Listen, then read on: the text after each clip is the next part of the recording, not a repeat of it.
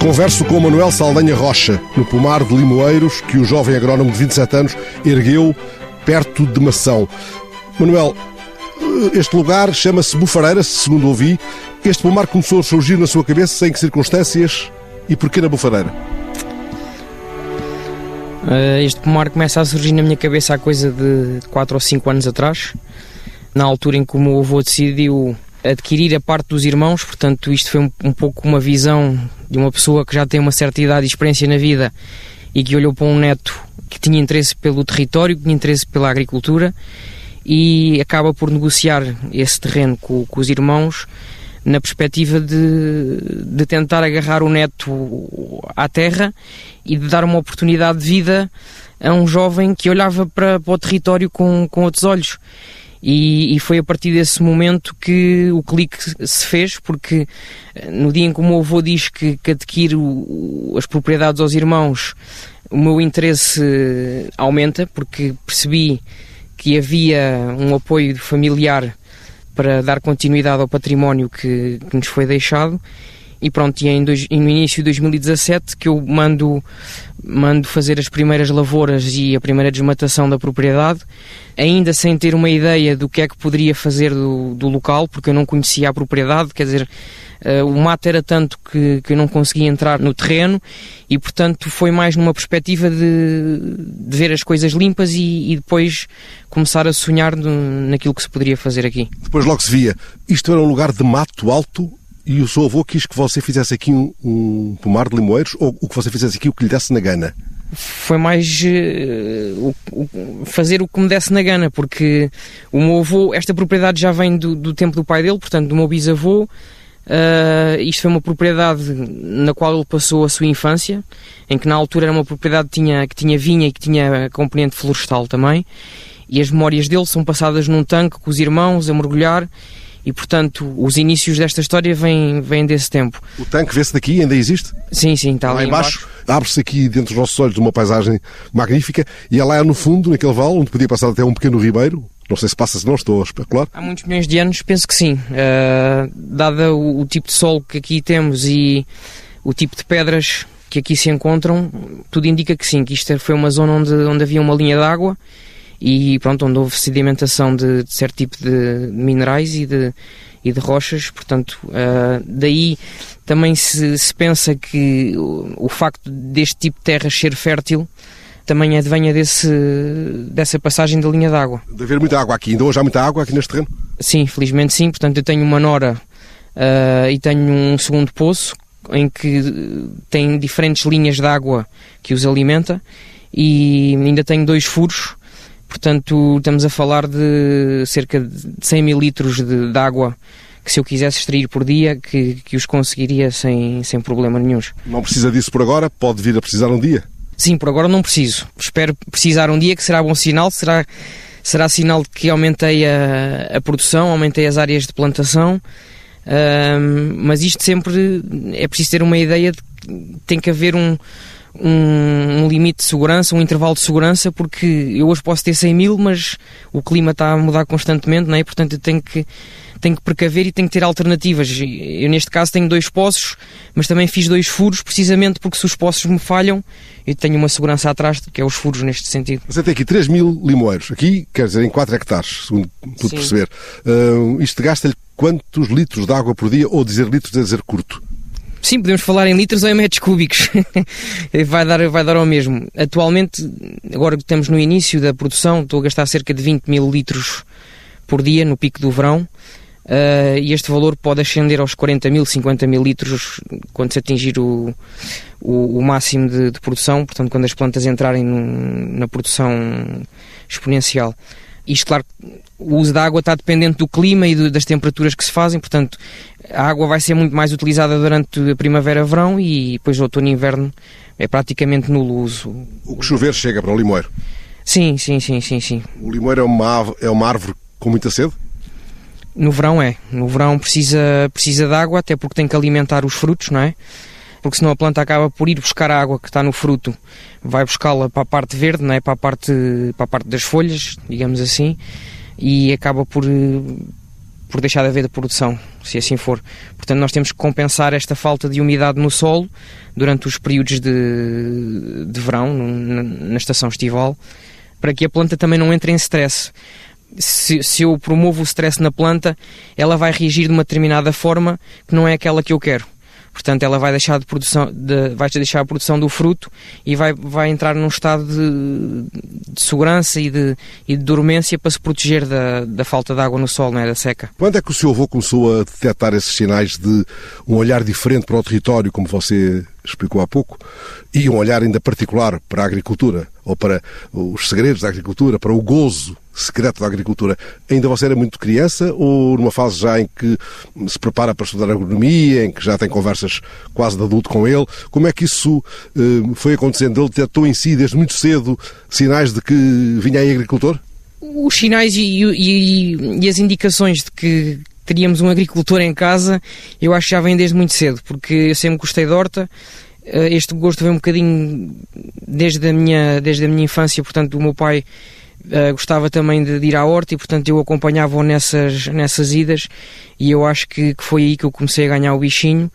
Quer dizer, toda a gente na casa sabia que eu gostava de horta e gostava da lenha e gostava de cavar e gostava de, de me sujar, mas eu acho que a percepção intrínseca de que eu faria disto vida, acho que vem mais tarde. Portanto, vem, vem a partir do momento em que eu entro no curso de, de agronomia que não era bem a ideia de, dos mais adultos lá de casa. Qual era então? O meu avô, por exemplo, há um dia que me diz que se eu entrar na faculdade dá-me um carro, mas que se eu for tirar o curso de farmácia dá-me um carrão. Portanto, o objetivo dele era que eu tirasse farmácia para dar continuidade ao, ao negócio da família. Mas estamos a falar do mesmo avô ou do outro avô? Sim, do mesmo avô. Do mesmo o avô. mesmo que providenciou estes terrenos? Sim, sim. sim, uh, sim. Preferia que você tivesse ido para a farmácia? Sim, exatamente. Eu preferia, tanto eu como se fosse outro neto, quer dizer, eu acho que ele sempre quis ter um neto que até aos que passasse as receitas. É? Exatamente. Que até ao dia de hoje ainda não apareceu. Uh, mas pronto, eu ainda assim não fui, não fui pelo carrão e acabei por, uh, por ingressar no curso de agronomia e pronto, fiz o meu curso, nas férias ia trabalhar para explorações agrícolas por, por, por, iniciativa própria, porque eu queria, queria aprender mais, queria meter as mãos na massa. Aqui na zona ou, ou mais perto do sítio onde estudou? Uh, longe, mais no Alentejo, na zona oeste, passei por vários lados e, e foi nessas passagens que eu abri os olhos, abri os olhos e comecei a criar algumas ideias na cabeça que um dia também teria que ter o meu, o meu próprio negócio, o meu próprio projeto. E aí já se configurava um pomar eh, de citrinos ou ainda não? Era o, era o que viesse à rede? Ainda não, passaram várias coisas pela cabeça, uh, desde gado, caprino, produção de queijo, apicultura, passaram várias coisas, eu ainda não sabia muito bem o que é que, o que, é que queria. Isto do, dos citrinos vem, vem depois mais tarde, um pouco, um pouco pelo histórico do meu pai, depois de sair da Câmara e ao, ao se aposentar, começou a dedicar-se ao comércio de cidrinos, portanto comprava, comprava aqui na zona pequenas quantidades e, e levava para Lisboa. E portanto chegámos a um ponto em que começámos a perceber que as encomendas eram mais do que a oferta que tínhamos e pronto, depois foi um culminar aqui de várias situações, que foi o, a propriedade de família. Você pode pensar num dia, o meu pai leva os meus limões para Lisboa. Exatamente, a ideia foi, foi precisamente essa, foi, foi centralizar a produção, homogeneizar a, a produção e garantir ao cliente uma oferta do produto durante mais tempo no ano. Há muitas variedades de limão? Manuel? Existe, existem centenas de variedades hum, de limão no mundo inteiro. E depois o produtor tem que escolher essa variedade em função do mercado onde quer entrar, não é? Então você sabe o que é que vai dar cada uma destas árvores? Vai dar, estas 3 mil vão dar todas o mesmo tipo de limão ou há aqui várias possibilidades de atingir de uma forma ou de outra esse mercado com tanta exigência, tão apurado muitas vezes? Uh, neste caso temos três variedades uh, escolhidas, escolhidas por mim, efetivamente e são um bocadinho escolhidas no tipo de mercado onde, onde o meu pai está inserido, uh, desde há 7 ou 8 anos para cá.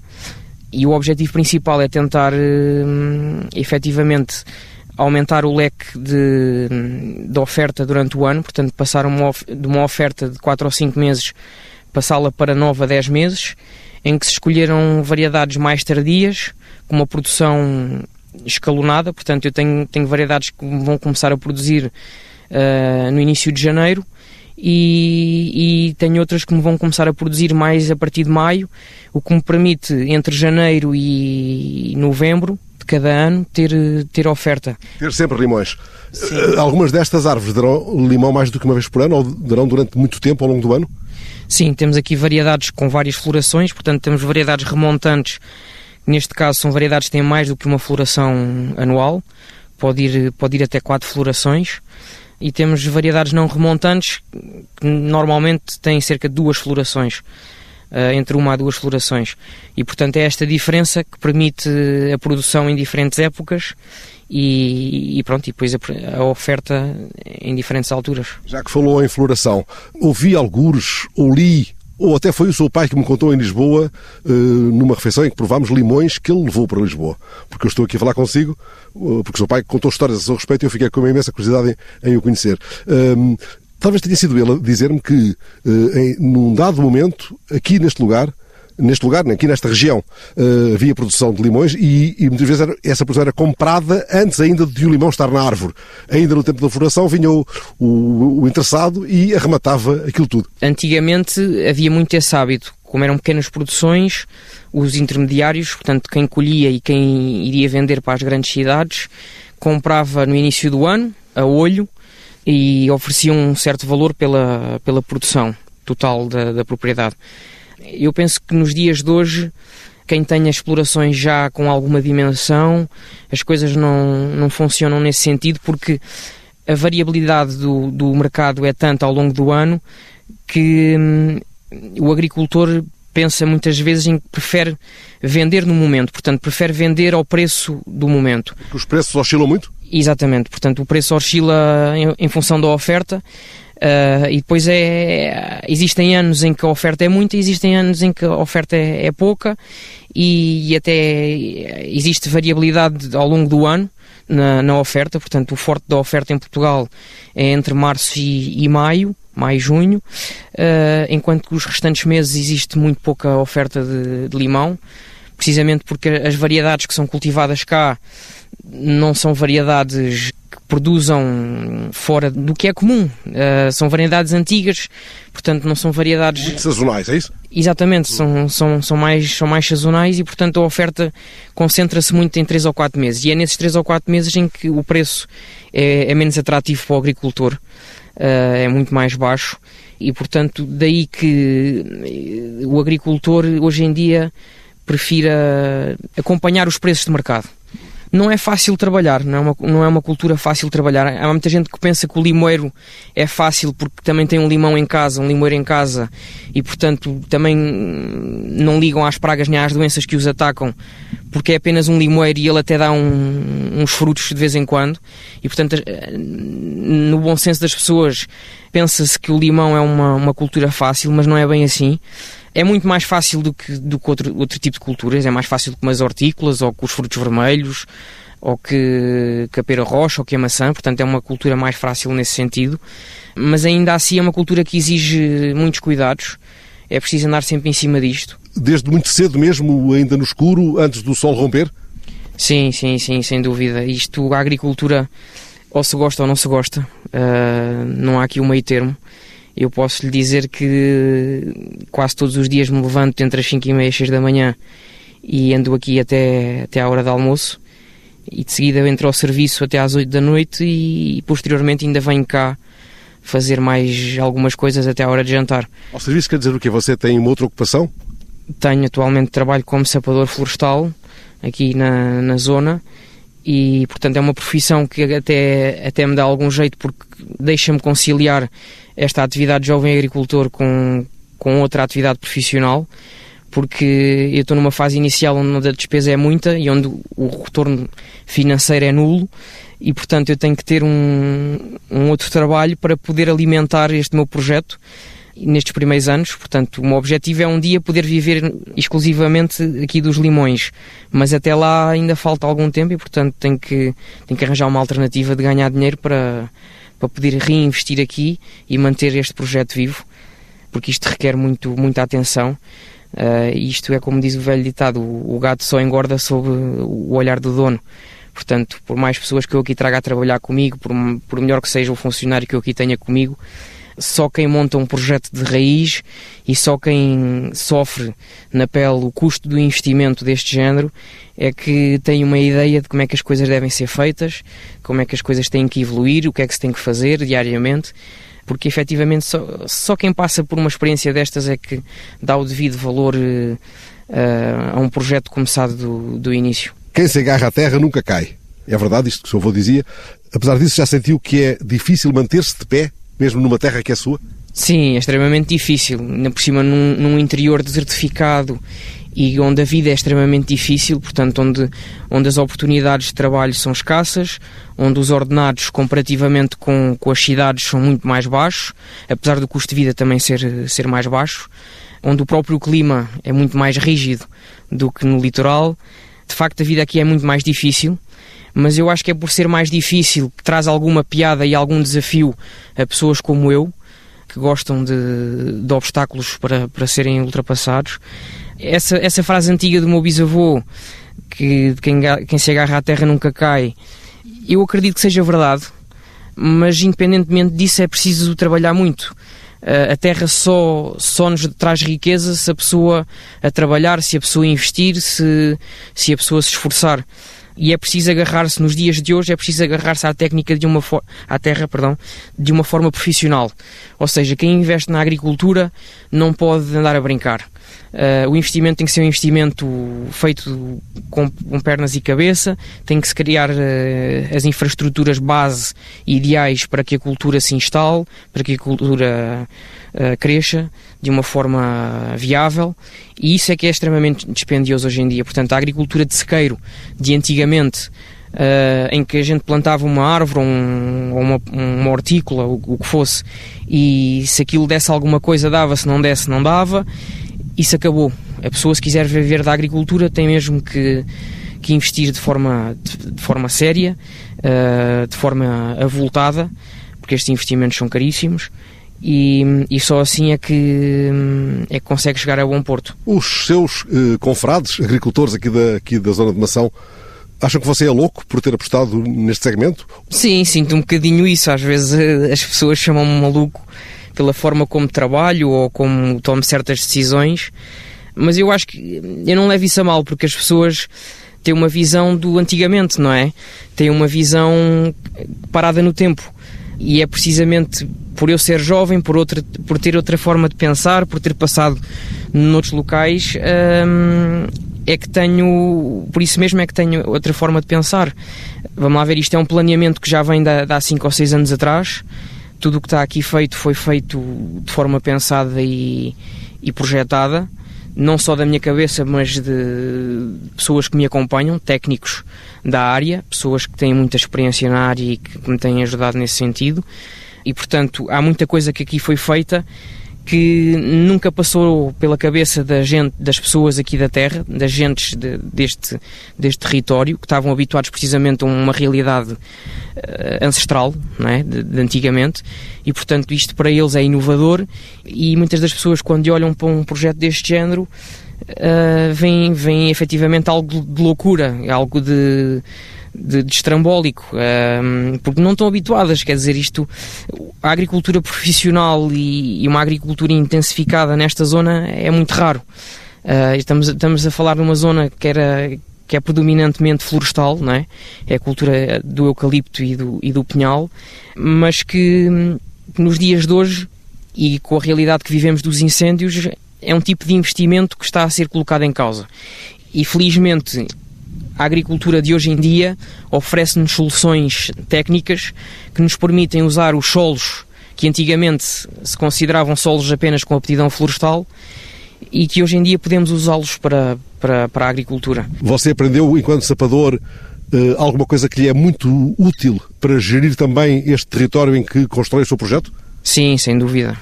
Eh, a experiência como sapador, por exemplo, abriu muito os olhos para, para a preocupação dos incêndios, para a própria manutenção aqui, por exemplo, deste espaço do pomar para que não arda, que é uma coisa que me preocupa imenso.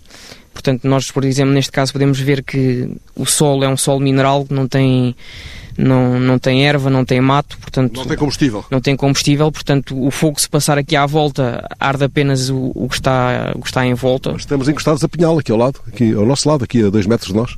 Sim, é verdade. Uh, aquilo que pode acontecer é o próprio calor do incêndio chamuscar as primeiras plantas que estão mais próximas da extrema da, da propriedade, mas no, no meio da propriedade e, e, nas zonas mais, mais afastadas da extrema não, não vai arder nada, isso, isso lhe garanto. Em algum momento pensou emigrar, como aconteceu a tantos jovens da sua idade? Sim, sem dúvida. Eu, assim que saio da faculdade, começo a trabalhar no Alentejo e a certa altura começo, começo a perceber que o mercado laboral, hoje em dia em Portugal, está extremamente estagnado e, portanto, a progressão na carreira é, é diminuta. E, portanto, comecei a questionar-me sobre, sobre a minha vida e sobre os meus objetivos profissionais e comecei, comecei a pensar na, na, nessa questão uh, e equacionei efetivamente ir para o estrangeiro. A que zona do mapa é que os seus olhos uh, o puxavam? Para a Europa do Norte ou para a Austrália, qualquer coisa assim no género. Países onde a agricultura fosse, fosse desenvolvida uh, e onde eu fosse aprender novas tecnologias e novas técnicas. Uh, isso passou-me pela ideia, efetivamente. Um, eh, só que lá está, entretanto surgiu, surgiu esta hipótese de, de, me agarrar a uma propriedade familiar, surgiu a hipótese de fazer uma candidatura a fundos comunitários como jovem agricultor e... Teve resposta pronta quando fez essa candidatura, quando preencheu os formulários, que imagino que não foram poucos. Disseram que sim, lá no guichê onde bateu, onde bateu três vezes com, com os nós dos dedos, teve resposta pronta, pronta, pronta? Não, infelizmente não. Tive, tive três anos à espera que, o, que a minha candidatura fosse a bom porto. Nós, infelizmente, em Portugal, estes processos são altamente burocráticos. Depois, a situação económica que vivemos não é a melhor, portanto a disponibilidade financeira de tanto do Governo como da União Europeia para apoiar estes projetos é, é cada vez mais escassa e portanto só os projetos com, com elevada pontuação é que são contratados e financiados. Eu posso lhe dizer que da candidatura que fiz, só 10% das candidaturas é que foram tiveram aval financeiro, portanto, em 1700 só 170 é que tiveram a uh, possibilidade de, de avançar.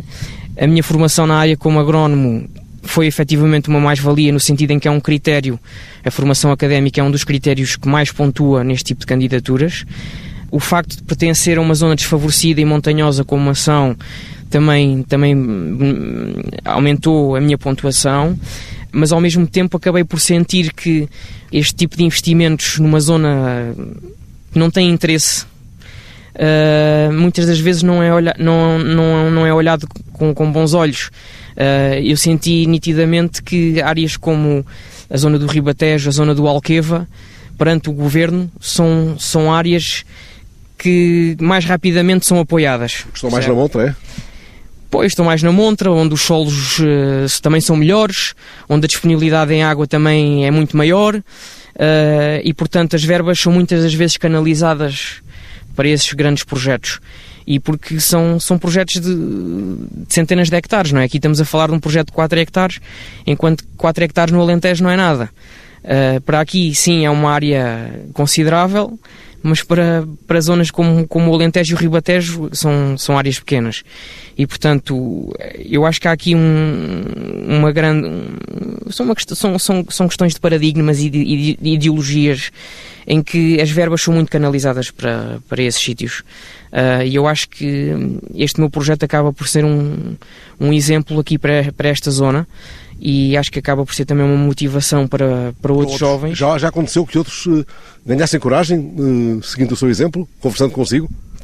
Até ao momento, jovens da minha idade tivessem feito candidaturas, não, até a ver, não, não tenho conhecimento. Tenho conhecimento é de, de outros pequenos projetos uh, não na área do limão, mas por exemplo na área do medronho, uh, na área desse tipo de, de plantas, pessoas que, que, decidiram por autoiniciativa investir, investir do próprio bolso e arriscar, uh, vendo também e acompanhando aqui o meu, o meu projeto, porque isto acaba por ser um, um, Quer dizer, quem chega aqui e quem vê algo deste género acaba por sentir motivação por fazer algo também parecido ou, ou do género, não é? Eu tenho a perfeita noção de que um investimento, um negócio, a criação de um negócio próprio do zero, uh, implica imensos sacrifícios a nível pessoal, a nível social, até a nível familiar.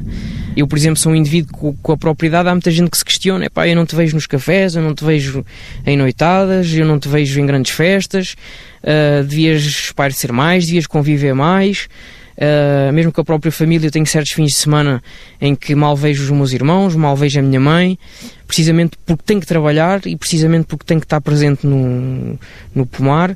Mas sem isto, sem este tipo de sacrifícios, eu não seria conseguiria... Pior, seria pior para si? Seria pior e eu não conseguiria fazer aquilo que aqui tenho feito hoje. Portanto, uh, a pessoa na vida não consegue ter tudo. E das duas, uma, ou eu passo tardes com os meus colegas no café ou na esplanada, ou então venho para aqui trabalhar, percebe? E, e, e, luto por um futuro promissor, por um futuro que me traga mais estabilidade, tanto a nível pessoal como a nível financeiro, porque efetivamente o meu objetivo aqui é conseguir viver melhor através da, da, riqueza que o limão me possa trazer uh, e não estar dependente de um, de um posto de trabalho numa empresa qualquer. Pode ser precário ou pode uh, trazer sobressaltos inesperados. Uh, mas imagino que nesse café onde você não para muito tempo, um dia, nesse e nos outros cafés aqui da Mação e, e à volta, começa um dia desses a examinar a ideia de estabelecer parcerias que possam aproveitar os seus limões para gelados, por exemplo, com a assinatura de um chefe local ou isso ainda é cedo para que comece a ocupar os seus pensamentos? Esse tipo de, de mais-valias associadas? Não, isso já existe. Não em Mação, mas em Lisboa. Uh, posso lhe dar o exemplo de que aquele limão que não, não tem aspecto e que não tem os calibres indicados para o mercado de fresco, para o mercado fresco, não é? Para a venda em fresco. Uh, esse tipo de limão, o meu pai chegou para as ladarias artesanais em Lisboa, uh, para pastelarias, para, para cafés, para restaurantes porque as qualidades organoléticas estão lá, o sumo está lá, uh, a casca está lá, portanto só não há é o aspecto. E o meu pai, por acaso, já explora, já explora essa vertente do, do mercado, que é importante, que é importante, porque se não fosse assim, esses limões iriam para uma vala aberta, não é? Iriam, iriam, ir-se-iam estragar e, portanto, assim consegue-se rentabilizar um pouco mais a, a produção e de facto essa relação com, com esse tipo de espaços comerciais é muito importante.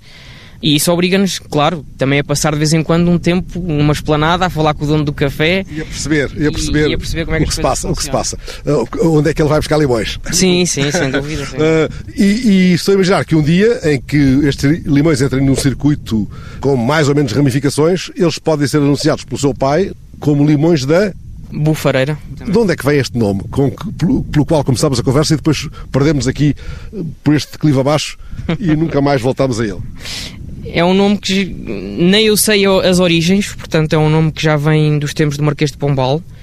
Uh, quem me contou esta história até foi o senhor padre aqui da, da vila, há pouco tempo, que me contou que hum, o Marquês de Pombal apreciava muito um vinho licoroso que era feito precisamente nestas terras, uh, nestas pequenas hortas que aqui, que aqui existiam. Pronto, atualmente há uma outra, mas a grande maioria é só mato, mato ou floresta, e portanto houve hortas aqui que eram vinhas e o clima aqui desta zona uh, propiciava a existência de, de, um bom vinho que, que era solicitado uh, pelo próprio Marquês de Pombal como sendo uma coisa de, de alta excelência e, e, até melhor que o vinho do Porto. Há, há escrituras, há escritos, há, há poemas feitos com, com essa referência e, e, pronto, é, é, o único conhecimento mais antigo que eu tenho deste nome da, da propriedade e digo-lhe que aqui na zona é um nome muito conhecido, portanto, existe a grande maioria das pessoas aqui da vila conhecem a Bufareira como sendo um, um, um sítio de excelência para, para ter hortas e, e, para ter produção agrícola. Uma nuvem passando sobre a Bufareira começou a pingar sobre nós. Vamos andando. Obrigado, Manuel Saldanha de Rocha. Foi um prazer falar consigo. É com conversas assim, mesmo à chuva, à chuva miudinha que agora começa, eh, que se enriquece uh, a nossa rede social. Muito obrigado. É verdade, muito obrigado.